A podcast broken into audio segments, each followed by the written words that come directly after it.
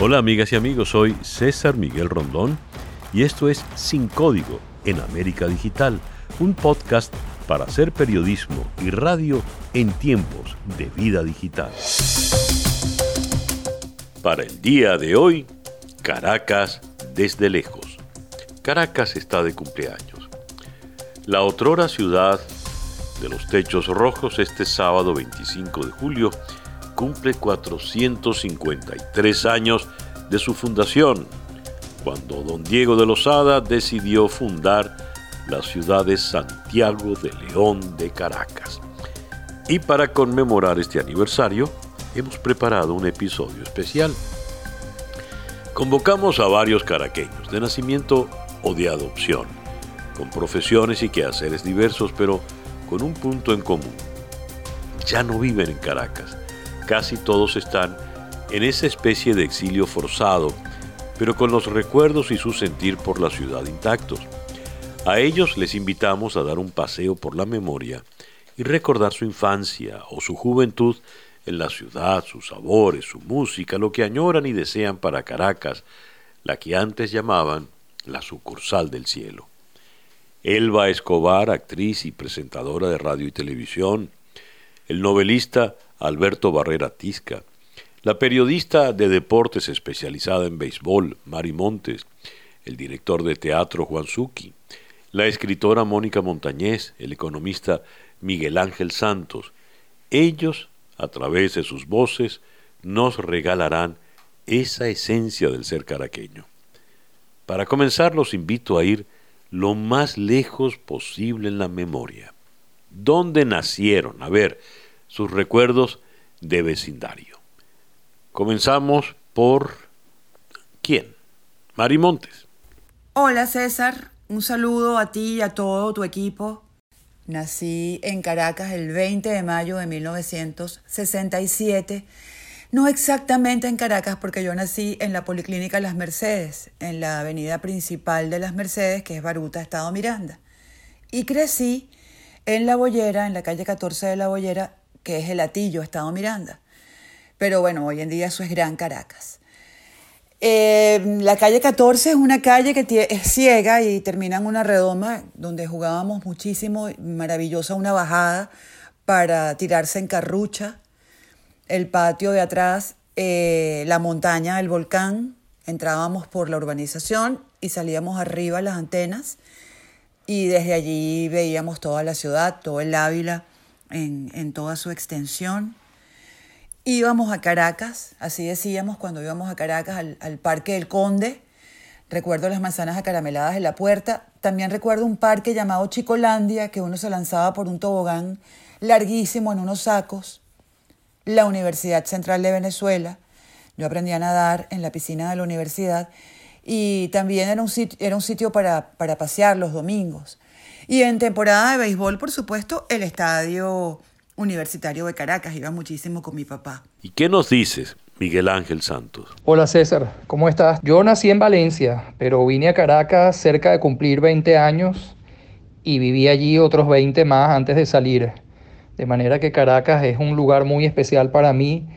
Yo siempre he pensado que Caracas fue el lugar en donde me encontré, en todo el sentido de la palabra el lugar en donde esa masa amorfa de emociones y sensaciones que es la adolescencia cobró forma y en donde se consolidó para bien y para mal mi carácter.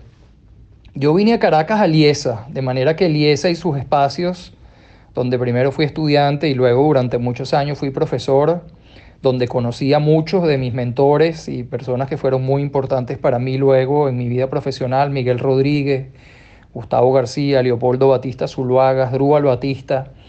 Eliesa es uno de los recuerdos más queridos y es uno de los sitios a donde siempre me gusta volver. Incidentalmente, gracias al esfuerzo de mucha gente, Eliesa es uno de esos lugares de Caracas que todavía conserva algo de la magia. Yo viví durante varios años en Santa Fe, en el centro comercial que se levantó allí en donde estaba previamente el autocine, al que también tuve la oportunidad de ir alguna vez. Y ya los últimos cinco años pasé mucho tiempo en Los Palos Grandes, viví cerca de la décima transversal con la Quinta Avenida, en ese punto en donde terminan Los Palos Grandes y empieza Cebucán. No hay nada en el archivo de mi memoria que ocupe un lugar más especial que el Festival Internacional de Teatro que tenía lugar en Caracas todos los años alrededor de Semana Santa. Aquello era un festival en todo el sentido de la palabra, una ventana al mundo, una sensación de posibilidad.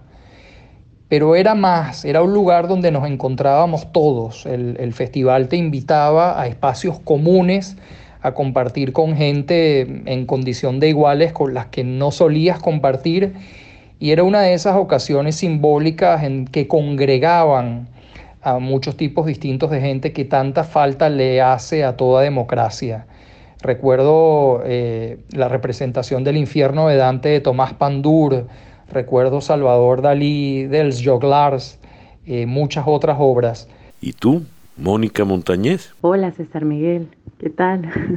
No sabes cuánto te extraño y las ganas que tengo de poder conversar contigo sobre tantas cosas, sobre Caracas, por ejemplo.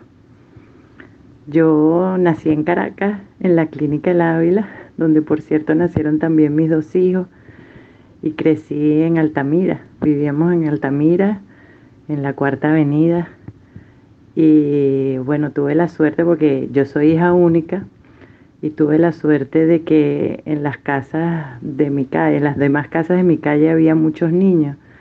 Mis mejores amigos de la, de la infancia eran mis vecinos, los hijos de mis vecinos.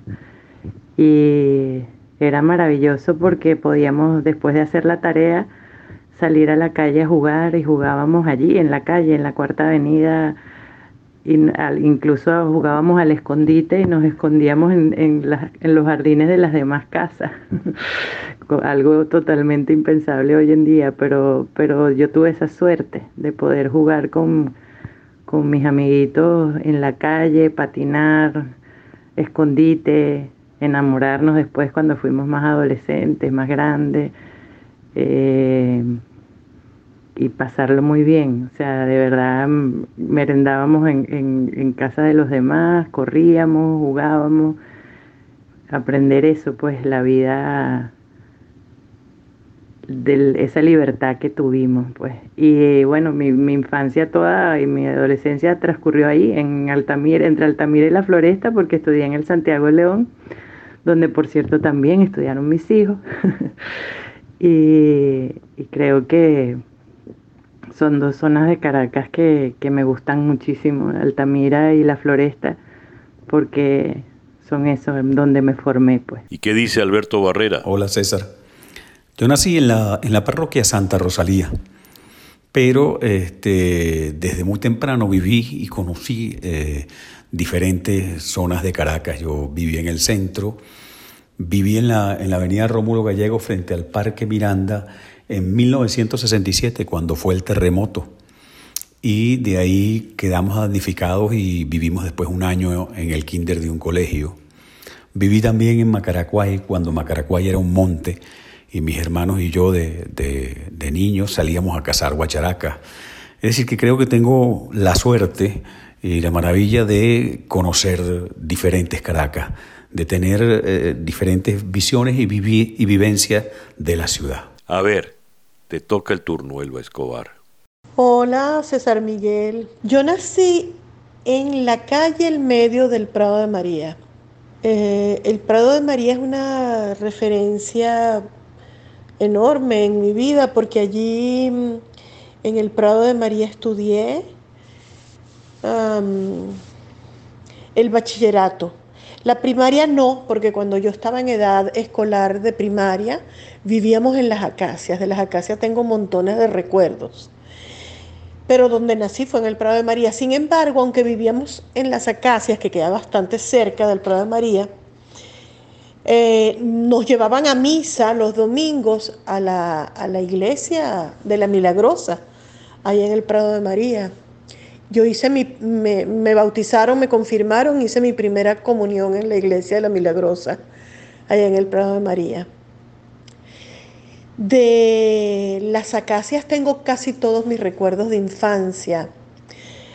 Una de las cosas más lindas de esos recuerdos es que el colegio donde yo estudié toda mi primaria, desde kinder hasta sexto grado, quedaba en la misma cuadra, pero en la calle de atrás. Y el edificio donde nosotros vivíamos, el, el apartamento, daba como al patio, la, en la parte de atrás del apartamento, la ventana del cuarto de mi mamá, daba al patio del colegio, porque el colegio quedaba en la otra, del otro lado, pues de la cuadra. Entonces, cuando yo, cuando sonaba el timbre del recreo, que salíamos al patio, mi mamá siempre estaba allí, asomada, saludándonos. Ay, ese es un recuerdo hermoso porque a veces si por alguna razón ella se distraía, yo estaba chiquita y, estaba, qué sé yo, haciendo cualquier otro oficio y no salía, ay, yo sentía que me faltaba algo porque no había visto a mi mamá en el recreo. Pero ella tan linda, la verdad, lo hacía siempre. Ella escuchaba, ay, el timbre, ya voy a salir para saludar a las muchachas. Porque allá estudiamos mi hermana y yo. Entonces se asomaba y nosotros la saludábamos con la mano. Recuerdo también de las acacias, que fue donde crecí, donde creció mi infancia, que jugábamos, teníamos un grupo de amiguitas de los otros edificios. No estábamos en la misma escuela, pero uno era más amigo. En aquella época uno era más amigo de la gente de la cuadra que de los compañeritos de la escuela. Uno hacía como más, una amistad más sólida con la gente de la cuadra.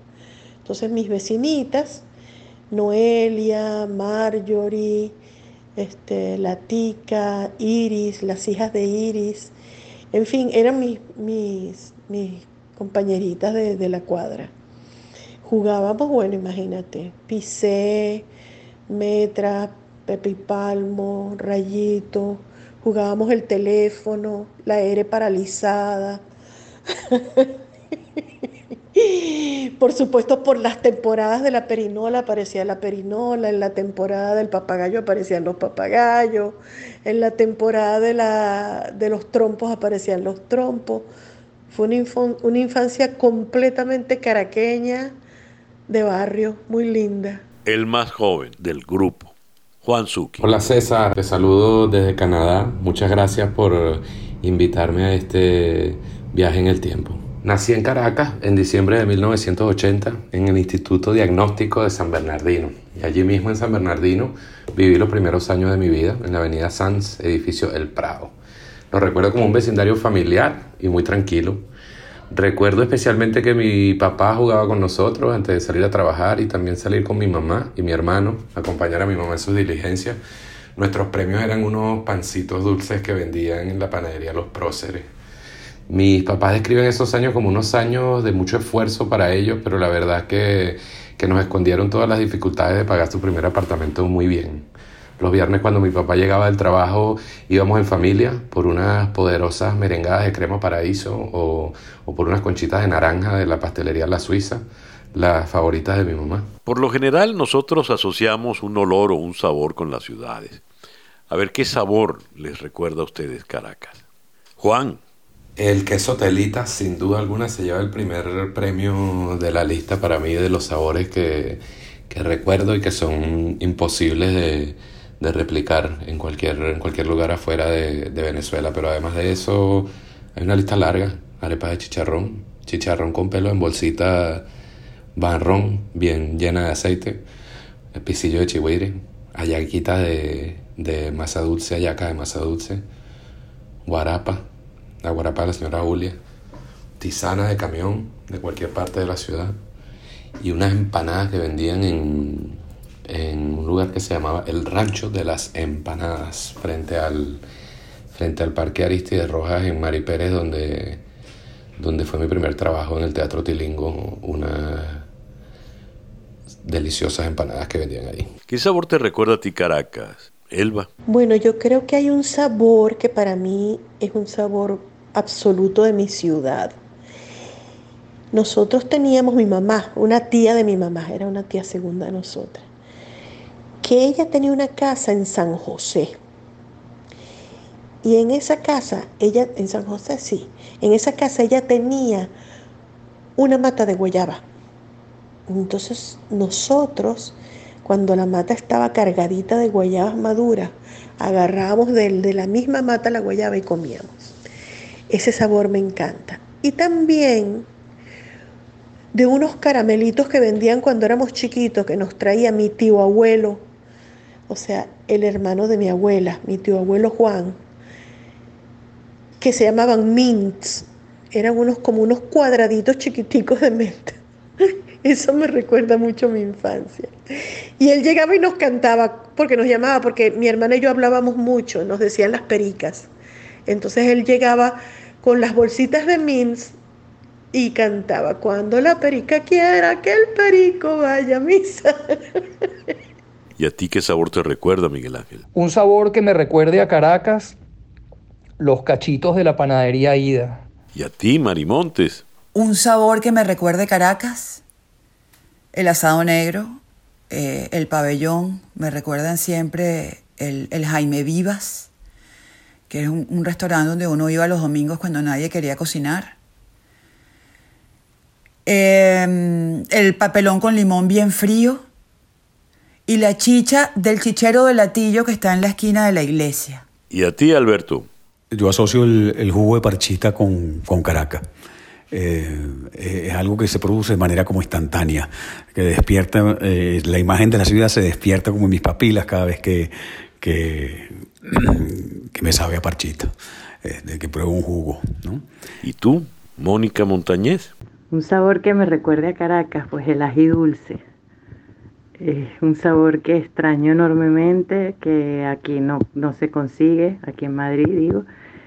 Y me encanta el ají dulce, eh, descubrir esa picardía en, en, en la comida, eh, luego cocinar yo echando ají dulce y que mis dedos queden con ese olor al ají dulce. Mi sabor. este, mi sabor de Caracas es el sabor del raspado con leche condensada, rojo. Caracas también ha sido inspiración para escritores, poetas, músicos. A ver, una canción o un libro tiene la magia de transportarnos, de llevarnos a otros lugares. ¿Qué canción o qué libros les llevan a ustedes? ¿Les suenan a Caracas? ¿O leen a Caracas en ellos? ¿Qué dice Miguel Ángel Santos? Un libro que me, que me traiga nostalgia de Caracas y me haga pensar en Caracas, El País según Cabrujas. Eh, la recopilación de artículos de José Ignacio Cabrujas en el Nacional y en el Diario de Caracas. Una música, la adaptación que hicieron de la tonada del Claro de la Luna de Simón Díaz, Huáscar Barradas y el Goyo Reina. Creo que tiene una mezcla de muchas cosas que representa bien lo que somos los venezolanos. Una película que me recuerde a Caracas, El lado oscuro del corazón de Liceo Subiela.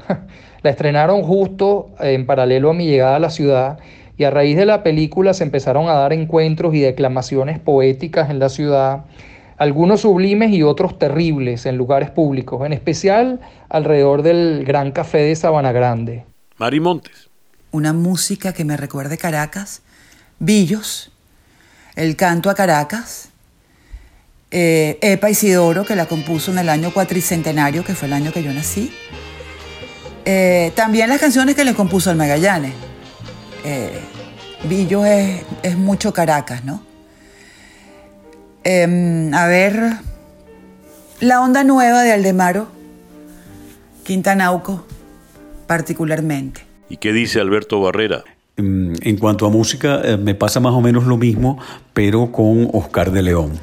Yo supongo que eso debe estar asociado a las edades, digamos, y a la, la música que uno oía en unas etapas fundamentales, pero para mí es, es una asociación así directa eh, y fantástica. La música de Oscar de León y la ciudad de Caracas. Juan Zucchi. La ciudad escondida de José Ignacio Cabruja y su Mientras tanto y por si acaso. Recuerdo también el, el impacto que, que, tuvo en su, en su momento, en un contexto totalmente diferente, la novela Pim Pam Pum de, Alejandro Rebolledo, que hablaba de Caracas como, como de una Caracas nocturna, eh, urbana, oscura, ¿no? Y era muy fanático de los cuentos, de los cuentos cortos, me gustaban mucho los cuentos de Antonio López Ortega, de Gabriel Jiménez Gemán y de Nodio Quintero. Una colección que me marcó cuando, cuando la vi en la Biblioteca Nacional en Venezuela es, la, es el archivo fotográfico de Luis Felipe Toro, que, que tienen enterito en la, en la Biblioteca Nacional en Venezuela, además de, de, de otras joyas maravillosas que, que, hay allí. Y oye, también Leonardo Padrón, Leonardo Padrón y sus crónicas de, de la ciudad también, también me conecto mucho con él. Esos eran mis libros caraqueños, aunque no todos los escritores de Caracas. Mónica Montañez. Con respecto a una música o un libro que me recuerde a Caracas, wow, no sé, este, creo que la salsa, incluso este, la salsa y el merengue, porque, porque tienen esa cosa de, de contar un drama mientras, mientras bailas, mientras eres erótico, mientras disfrutas de tu cuerpo y de seducir eh, y esa cosa tan particular caribeña de, de, de, vivir el drama danzando, meneando las caderas, seduciendo, riendo. Es una manera muy, muy particular de sufrir y de gozar que tenemos los caraqueños. Elba Escobar. Por supuesto, hay una canción de Caracas muy bella que es la canción de la Villos Caracas Boy. Y es que yo quiero tanto a mi Caracas. Ay, esa canción me, me, pone inmediatamente en mi ciudad. Yo, yo coincido de verdad en que Villos es, la música de Villos es, es Caracas. Eh, le agregaría quizá el Cerro Ávila de, de Ilan Chester, por supuesto, ¿no? y aquella que hizo Giordano, Vivir en Caracas, Morir en Caracas, también es muy, muy caraqueña. Pero como yo soy melómano y buena parte de mi vida la he vivido en Caracas, todas las músicas del mundo, para mí, miren ustedes la arbitrariedad, suenan a Caracas. Cuando estamos fuera, de repente extrañamos más costumbres o hábitos que solíamos realizar. ¿Qué añoran ustedes de Caracas? Yo de Caracas añoro mi casa y en mi casa ver las guacamayas al final de la tarde regresando al, al Parque del Este, por ejemplo. Pero ¿qué añoras tú, Marimontes? ¿Qué añoro de Caracas? Todo. El clima, el cielo, los cielos de enero, de, de diciembre, los atardeceres, los amaneceres eh, la chicha de latillo que le acabo de nombrar, mi gente, mi familia, mis amigos. ¿Y, y tú, eh, Alberto? Yo creo que, que todos los caraqueños, este, quienes nacieron y quienes han vivido en, en Caracas eh, y no se encuentran allá ahora, extrañan, extrañamos, añoramos eh, el Ávila. Es, es, una especie como de sacramento de los caraqueños, esa montaña. Es, es una referencia a un norte interior, eh, ¿no? la brújula que, que, todos llevamos adentro. Por supuesto que también añoro otras cosas, eh, la luz, eh, las guacamayas, ese desorden diario. y la familia, los amigos. ¿no? Las ciudades son fundamentalmente los afectos. ¿Y qué añora Elba Escobar? Esta ciudad que, que, nos arropa y por supuesto lo que más extraño de Caracas es el Ávila. Uno que vive aquí en Miami, que todo es plano, eso de mirar a la montaña, de tener la montaña allí, es algo que, que extraño muchísimo. Extraño mucho las, las matas de mango, una ciudad llena de árboles, y de árboles frutales. Y que uno también puede pasar por cualquier calle y agarrar un mango en la acera o tirarle una piedra a un, a un racimo de, manos y cae, de mango y caen esos mangos fresquitos y sin abolladuras. Eh, son muchas cosas las que se extrañan de esa ciudad maravillosa, hermosa.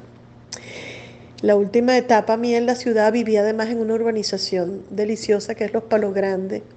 En algunos momentos incluso llegué a irme a la radio que quedaba en la castellana caminando. Me acuerdo que en una de las esquinas, este, ya pasando pasando la clínica Ávila hacia, hacia allá, hacia la castellana. En una de las esquinas había una casa que tenía una mata de jazmín. Y yo pasaba por esa esquina con un placer, ese olor de jazmín.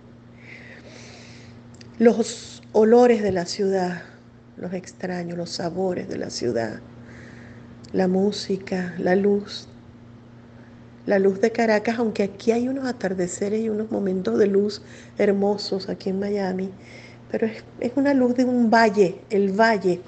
Eso es lo que más extraño, esa sensación de valle, de vivir en el valle. ¿Y qué añora Miguel Ángel Santos? De las cosas que más añoro de Caracas es la camaradería, la risa fácil, la facilidad para entablar una conversación y también añoro la luz, la luz del sol en Caracas y el Ávila. Añoro caminar por las calles sintiendo que son tuyas, que ese es tu lugar. Muchas veces en todos estos años donde he vivido en diferentes ciudades, me he preguntado cuántas veces hay que recorrer las calles de un lugar para sentir que son tuyas. Extraño los domingos alrededor del Teresa Carreño, extraño los teatros de Caracas, el trasnocho, claro, pero también los teatros anteriores, el teatro de Alberto de Paz y Mateos.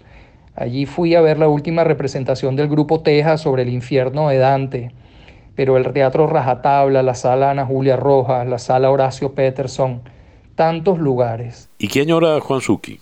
Añoro muchísimo de Caracas el epicentro cultural que era la zona de Bellas Artes eh, a mediados de los 90 con su, con su flamante temporada de teatro de martes a domingo, con martes de, de estudiantes.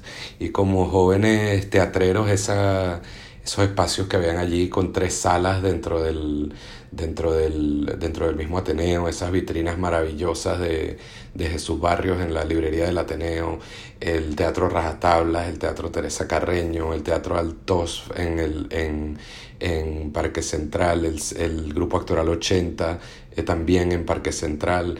Estar en ese, en ese espacio con sus museos y sus librerías y sus artesanos y, y su comunidad eh, creativa en ese momento es algo que, que me marcó y que, y que me formó y que en realidad que en realidad más nunca, más nunca he vuelto a, a experimentar en, en, ningún otro lugar del mundo.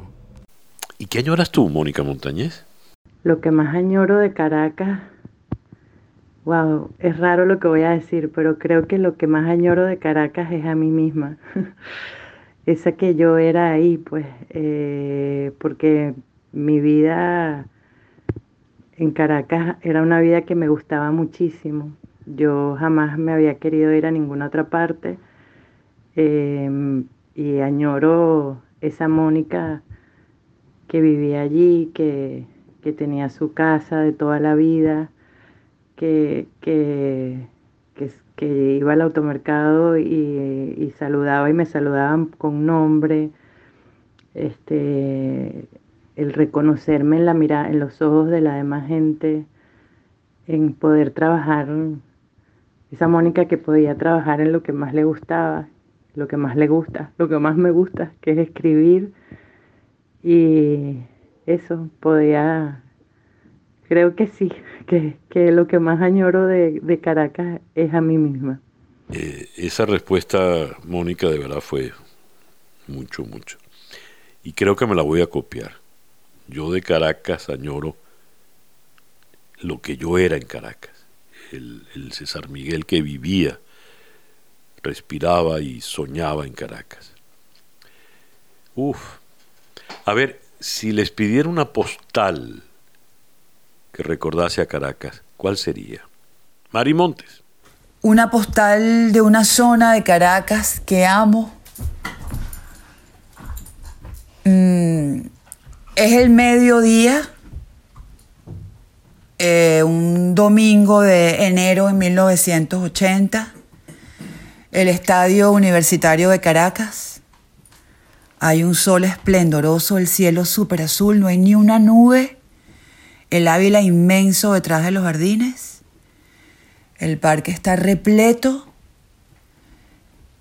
y batea Antonio Armas. Juan. Mi postal es una postal del futuro. La, la parte de la ciudad no importa, cualquiera. pero la hora del día sí. Una luz bonita, caliente y, y cara junta, cara junta de venezolanos que piensan diferente, abrazándose, aceptándose, trabajando juntos por no sueños individuales, sino por sueños de, de la comunidad y por un país que, que piensa en positivo y que, y que pone por delante el bien de todos, no el bien de tres o cuatro. Esa es la postal que yo quiero. Una postal de unión. Mónica Montañez. A ver, te voy a pintar una postal de la zona de Caracas que, que más amo. Pues te, eh, te voy a decir que son como las seis y media de la mañana, que estoy quizá en pijama, con un suéter por encima, o por lo menos con un mono, ropa deportiva casual, con un suéter encima que, que tape las vergüenzas. y voy en mi, en mi carro con mis hijos en el, llevándolos al colegio. Y entonces hay un momento en que estoy en la Francisco de Miranda, a esa hora que todavía no es tan caótica, y miro hacia mi izquierda y está el Ávila, el Ávila gigantesco visto desde la Plaza Altamira o descubriéndolo en cualquier calle, en cualquier esquina, en cualquier huequito se aparece el Ávila, este, que además cambia de color según los días, a veces es verde, a veces es amarillo, a veces es rojo, a veces es azul, a veces está cerquita y otras veces lejos no sé, es una cosa mágica que tiene nuestra montaña. Y, y todas, las, todas las veces que estoy en ese carro, en ese momento del día, con mis hijos somnolientos, los fastidiaba diciendo, miren, miren, volteen, miren qué belleza el Ávila. Y mis hijos se reían o, me mandaban para el carrizo, pero quería que, que se dieran cuenta de esa suerte, del privilegio de vivir en una ciudad en la que una montaña, la montaña para mí más hermosa del mundo, te, te sorprende como una emboscada maravillosa en cada esquina. Eso es para mí Caracas la bonita y, y, lo extraño mucho tener el norte tan claro, ¿sabes? Este, porque ahora vivo en una ciudad donde no tengo ni idea de dónde está el norte. Y en Caracas sí lo tenías clarísimo y además era un norte hermoso, preciosísimo. Y ya que Caracas está de cumpleaños, nada menos que cumpliendo 453 años, ¿qué le regalarían ustedes a, a Caracas? A ver, Mari Montes. ¿Qué le regalaría a Caracas? Ay, bueno, ojalá fuese posible hacer realidad los deseos de todos los que la extrañamos y de quienes están allí guapeando para que sea restaurada del maltrato y vuelva a ser esa ciudad que se ganó el mote de la sucursal del cielo. Pero como eso no se puede envolver, le regalaría un espejo inmenso para que vea que no deja de ser bonita, porque no deja de ser amada. Juan Suki. A Caracas y a todos los que la hemos vivido, nos regalaría una nueva oportunidad de hacer las cosas mejor, tomando lo positivo de todo lo que hemos vivido en el pasado, en todas sus épocas y en todas sus formas, y la oportunidad de ordenarnos, reorganizarnos y, crecer. Mónica Montañez. ¿Qué le regalaría a mi ciudad? Wow, tantas cosas, tantas cosas. Pero creo que sería kilos de sentido común, pero o sea, yo pienso que, que a nosotros, nosotros fuimos bendecidos con el sentido del humor cuando los ángeles se dieron cuenta de que se les había olvidado darnos sentido común y que la lógica tuviera consecuencias lógicas y, y, y que eso, que hubiera una coherencia, que, que, que todo funcionara, que hubiera tranquilidad. Este, una de las cosas por las que me fui y, y que más disfrutaba de Madrid era poder caminar tranquila por la calle, más nada. Es un disfrute gratuito pero que no tiene precio, que es el de caminar por la calle y punto, sin miedo. Eh, y bueno, digo, me, me, gustaba porque ahora llegó el coronavirus y en fin, supongo que no hay escapatoria, pero eso le regalaría a mi ciudad. Sentido común y, y seguridad. Miguel Ángel Santos. Si pudiera regalarle algo a Caracas, eh, César, le regalaría lo que Caracas me dio a mí en su momento. Esa sensación de posibilidad que tiene mucho que ver con la felicidad. Te toca el turno, Elba Escobar. Oh Dios, yo le regalaría mi ciudad, si tuviera el poder para hacerlo, una, una especie de sanación, una sanación energética. Yo le enviaría luz, bendiciones, sanación espiritual, emocional, psicológica, física. Un reverdecer, un florecer de la alegría del caraqueño.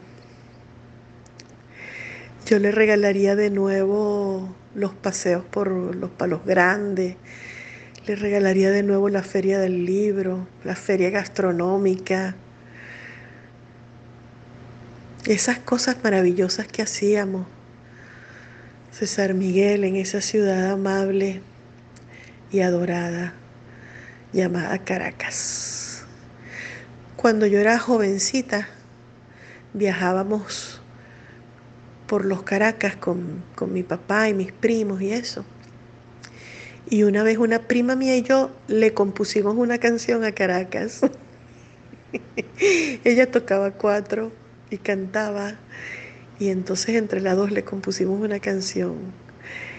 Yo no me acuerdo bien cómo era, pero era algo así como Caracas, linda Caracas, te canto con gran emoción, porque sé que eres pura y linda, y al describirte me muero de amor. ¿Qué le regalaría yo a Caracas? Yo le regalaría un poquito de paz. Paz y, y una pausa. Una pausa para que ella poco a poco pudiese recuperar su respiración y pudiese vivir de nuevo como se lo merece. Una ciudad tan bella y tan generosa. Muchísimas gracias a queridos, queridos amigos, queridos caraqueños todos. Muchísimas gracias a Elba Escobar, Alberto Barrera Tizca, a Mari Montes, Juan Zucchi, Mónica Montañez, muchísimas gracias Miguel Ángel Santos y muchísimas gracias a ustedes, los que nos estén oyendo y compartiendo este momento en este episodio de nuestro podcast. Si son caraqueños, ¿qué le regalarían a Caracas? Que es una manera de decir, ¿qué se regalarían a ustedes?